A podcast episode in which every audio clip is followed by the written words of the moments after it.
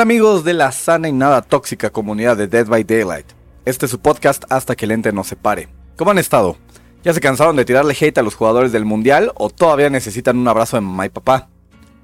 Bueno, hace ya un buen rato que no subo un episodio del podcast, pero hoy tenemos mucho que abarcar, así que vayan sacando sus toppers porque les voy a dar hasta para llevar. En este episodio hablaremos del capítulo Project W, del Mundial de Reudy, de la salida del Team México de dicho Mundial, de la reclamación sorpresa de varios streamers grandes de DVD y algunos folk whisperers con respecto a los hackers dentro del juego, y finalmente del anuncio que Behavior nos acaba de dar del nuevo inquebrantable de base y modificación al Mori. Empecemos. Project W. Para los que no estén familiarizados, Project W es el segundo capítulo que Behavior ha hecho en colaboración con Resident Evil. Hay que destacar que es la única franquicia hasta el momento que ha tenido dos capítulos separados, con dos asesinos diferentes y cuatro sobrevivientes base, más skins que aportan más personajes de la saga. Iniciemos con el curioso caso de Wesker, alias el Whiskas.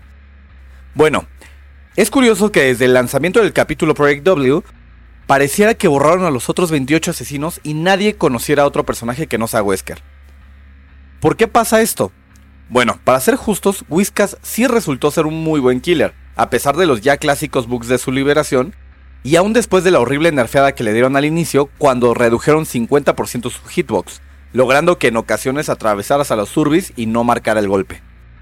Wesker es un asesino que abarca casi todos los aspectos importantes del gameplay de asesinos. La versatilidad de Whiskas inicia con su insano radio de terror de 40 metros, el más grande hasta el momento que ha liberado por default behavior Puedes utilizar perks como Coulrofobia, terror infeccioso o presencia perturbadora para sacarle provecho a esos 40 metros. Pero al mismo tiempo puedes aprovechar la vulnerabilidad que te otorgan perks tipo toma una decisión, deslumbrado o devoradora por la movilidad que su poder te otorga. Aunque los ataques básicos también son fuertes con él y podrás sacarle provecho a perks como sacudida, noqueo, carnicero chapucero y lo mejor para el final. En fin, todo su diseño, incluyendo que su poder no solo da golpes, sino que también movilidad, y obliga a los sobrevivientes a realizar acciones secundarias, que es quitarse la infección de Uroboros, de verdad puedo posicionarlo como uno de los mejores killers que nos han dado en general. Sus perks no son malas tampoco. Anatomía superior te ayuda a que las cacerías en Jungle Gyms sean mucho más fáciles, saltando ventanas 40% más rápido.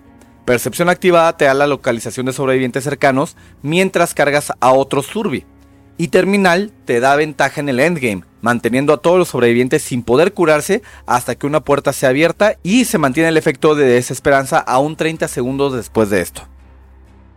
Por donde lo veamos, Whiskas es un muy buen personaje, una gran edición al arsenal de asesinos y un diseño auditivo que te atrapa. ¿Qué es lo malo? Lo malo es que si juegas de sobreviviente vas a verlo en 7 de 10 partidas, ya pasó un mes de su liberación y se está posicionando con un 22.63% de pick rate, llevándose el primer lugar y dejando muy por atrás a la cazadora en segundo lugar con tan solo 6.28% y enfermera en tercer puesto con 5.7%. Y bueno, dejando un poco de lado a Wesker, que por mucho fue lo más relevante de este capítulo, vamos con las dos sobrevivientes que nos dieron, Ada Wong y Rebecca Chambers.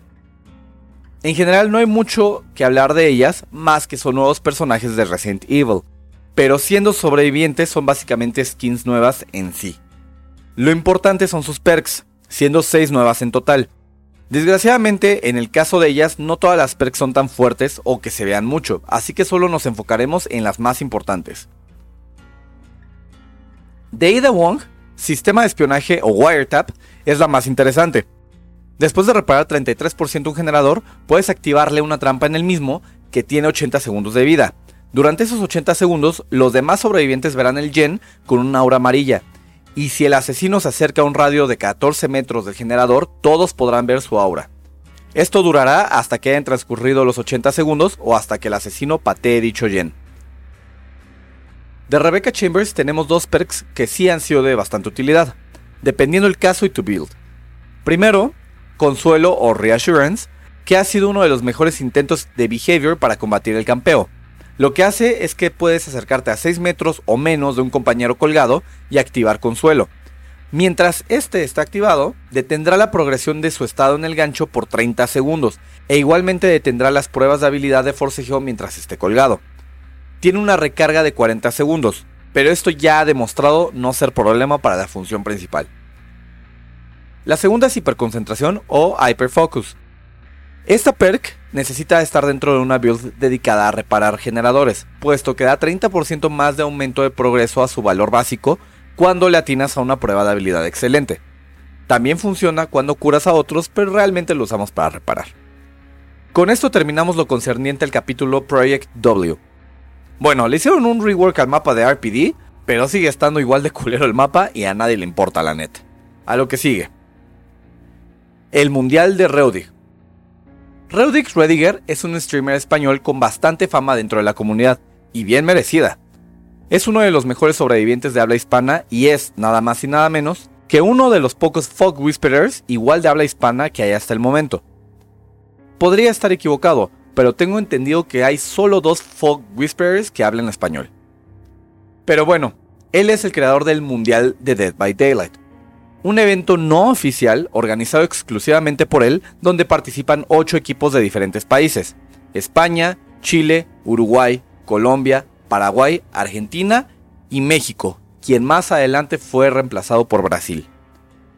La dinámica fue que el mismo Reudig eligió a los ocho capitanes de los diferentes países y les dio a ellos la libertad de seleccionar hasta un máximo de ocho jugadores que representaran cada equipo.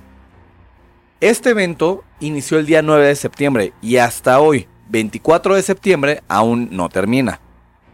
Han habido grandes demostraciones de habilidad por todos los equipos, nuevos talentos que, al menos yo, no conocía, y unos duelos entre los favoritos que han emocionado a miles de personas viendo la transmisión en vivo.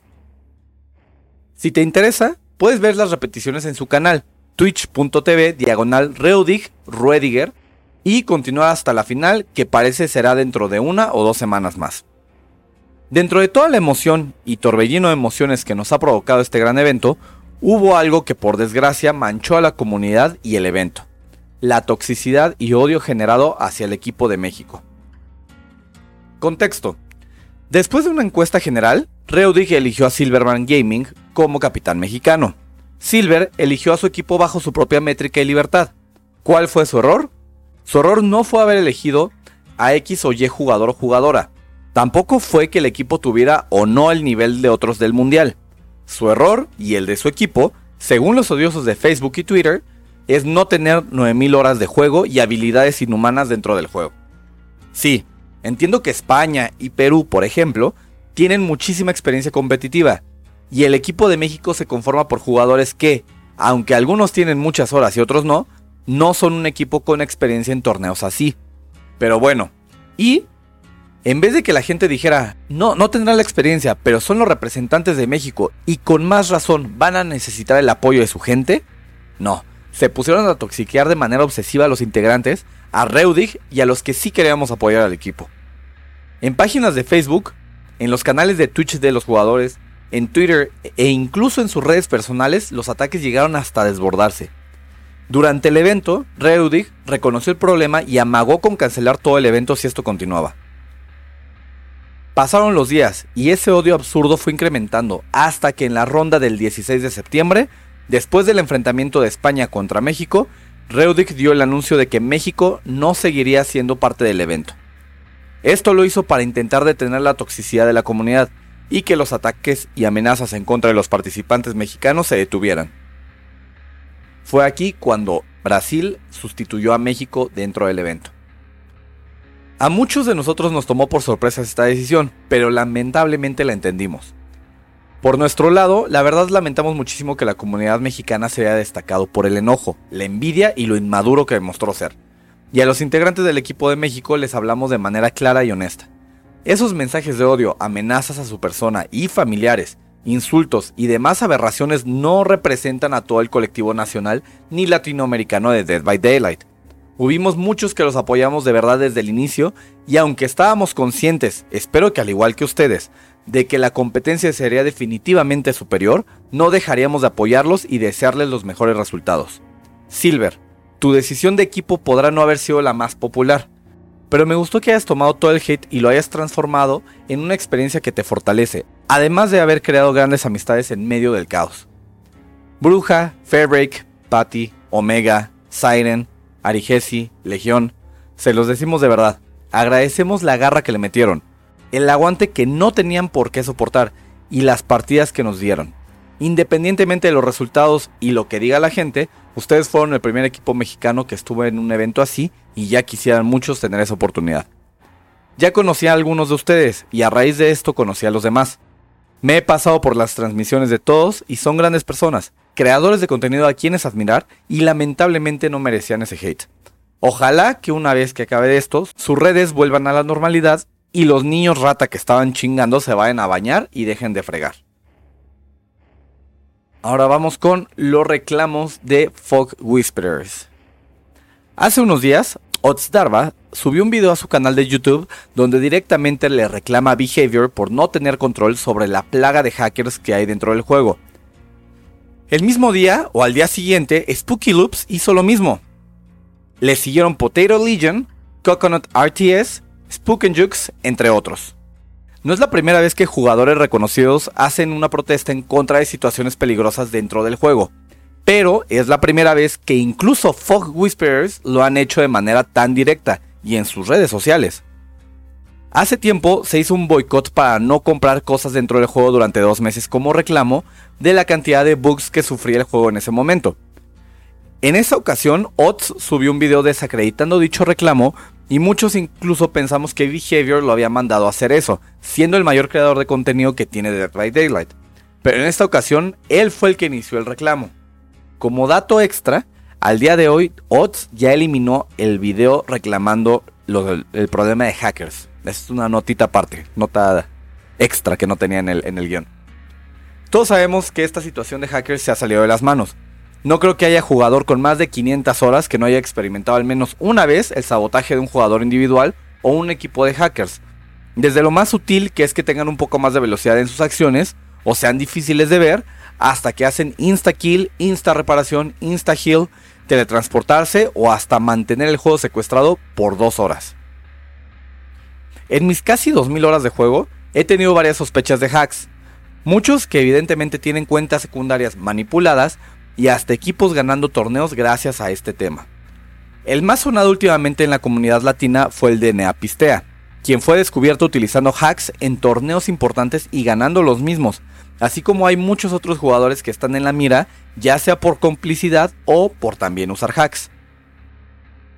Yo mismo tuve un problema con un equipo disque competitivo, los cuales han tenido ya problemas con otros creadores de contenido y su comunidad es totalmente tóxica.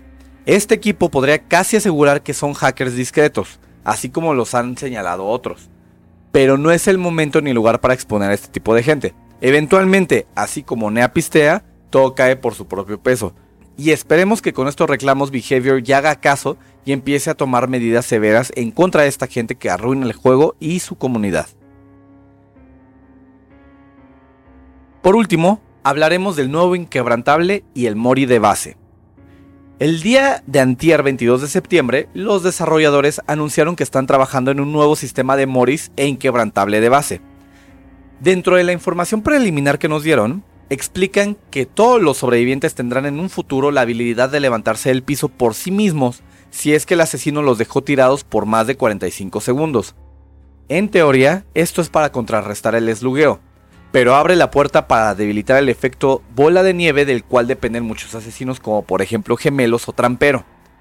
Los moris también han sido modificados, tanto en perks como en ofrendas. Aún no dan toda la información, pero lo que nos dejan ver es que si todos los sobrevivientes están colgados, muriendo en el piso, muertos o ya escaparon y el asesino logra tirar al último sobreviviente restante, automáticamente serán transportados hacia un punto predeterminado del mapa y comenzará por default, la animación de Mori. Los demás sobrevivientes en el gancho o en el piso serán inmediatamente sacrificados al ente. Honestamente, así como lo plantearon, no lo veo bien por ninguno de los dos lados. Necesitaremos verlo en práctica porque en papel no se ve muy prometedor. Hay muchas cosas que la gente ya empezó a especular, diciendo que está muy roto por un lado como por el otro, pero yo creo que ambos lados están mal diseñados de primera vista. Esperemos que pronto nos den más información y no tarde mucho la PTV de esto para saber qué tan bueno o malo será para el juego en general. Y bien, ¿qué piensan ustedes de todo lo que ha pasado este tiempo? Cosas buenas, cosas malas, cosas emocionantes y cosas lamentables nos ha dado este juego y su comunidad. Pero hey, antes de que se vayan, les comento que estoy organizando un torneo amistoso llamado Chill A Kill, Chilaquil, sin costo de inscripción, donde habrá solo 8 equipos y será de eliminación directa. La intención es solo pasar un buen rato, sin necesidad de intensear ni nada. Las personas que no tengan experiencia en el competitivo sería lo ideal, pero absolutamente todos están invitados. Las reglas y forma de registro las podrán encontrar en mi servidor de Discord. Si les interesa, mándenme mensaje en mi Instagram, FercamMX, o podrán hacerlo en mi directo de twitch.tv diagonal FercamMX. Les agradezco infinitamente que hayan escuchado este podcast y les agradecería mucho más si pudieran darle una calificación en Spotify, Apple Podcast y donde se pinches deje. Recuerden que hago directos en Twitch de lunes a jueves y ocasionalmente los viernes de 9 a 11 pm hora México. Estoy a nada de conseguir los 400 seguidores ahí y quisiera llegar a los 200 en Instagram, así que vayan y apóyenme si les agrada lo que hago. Les daré un besito en la frente y un helado de patas. Perdón, no sé por qué escribí eso. Cuídense de los temblores y nos vemos de nuevo. Hasta que el ente no se pare. Bye.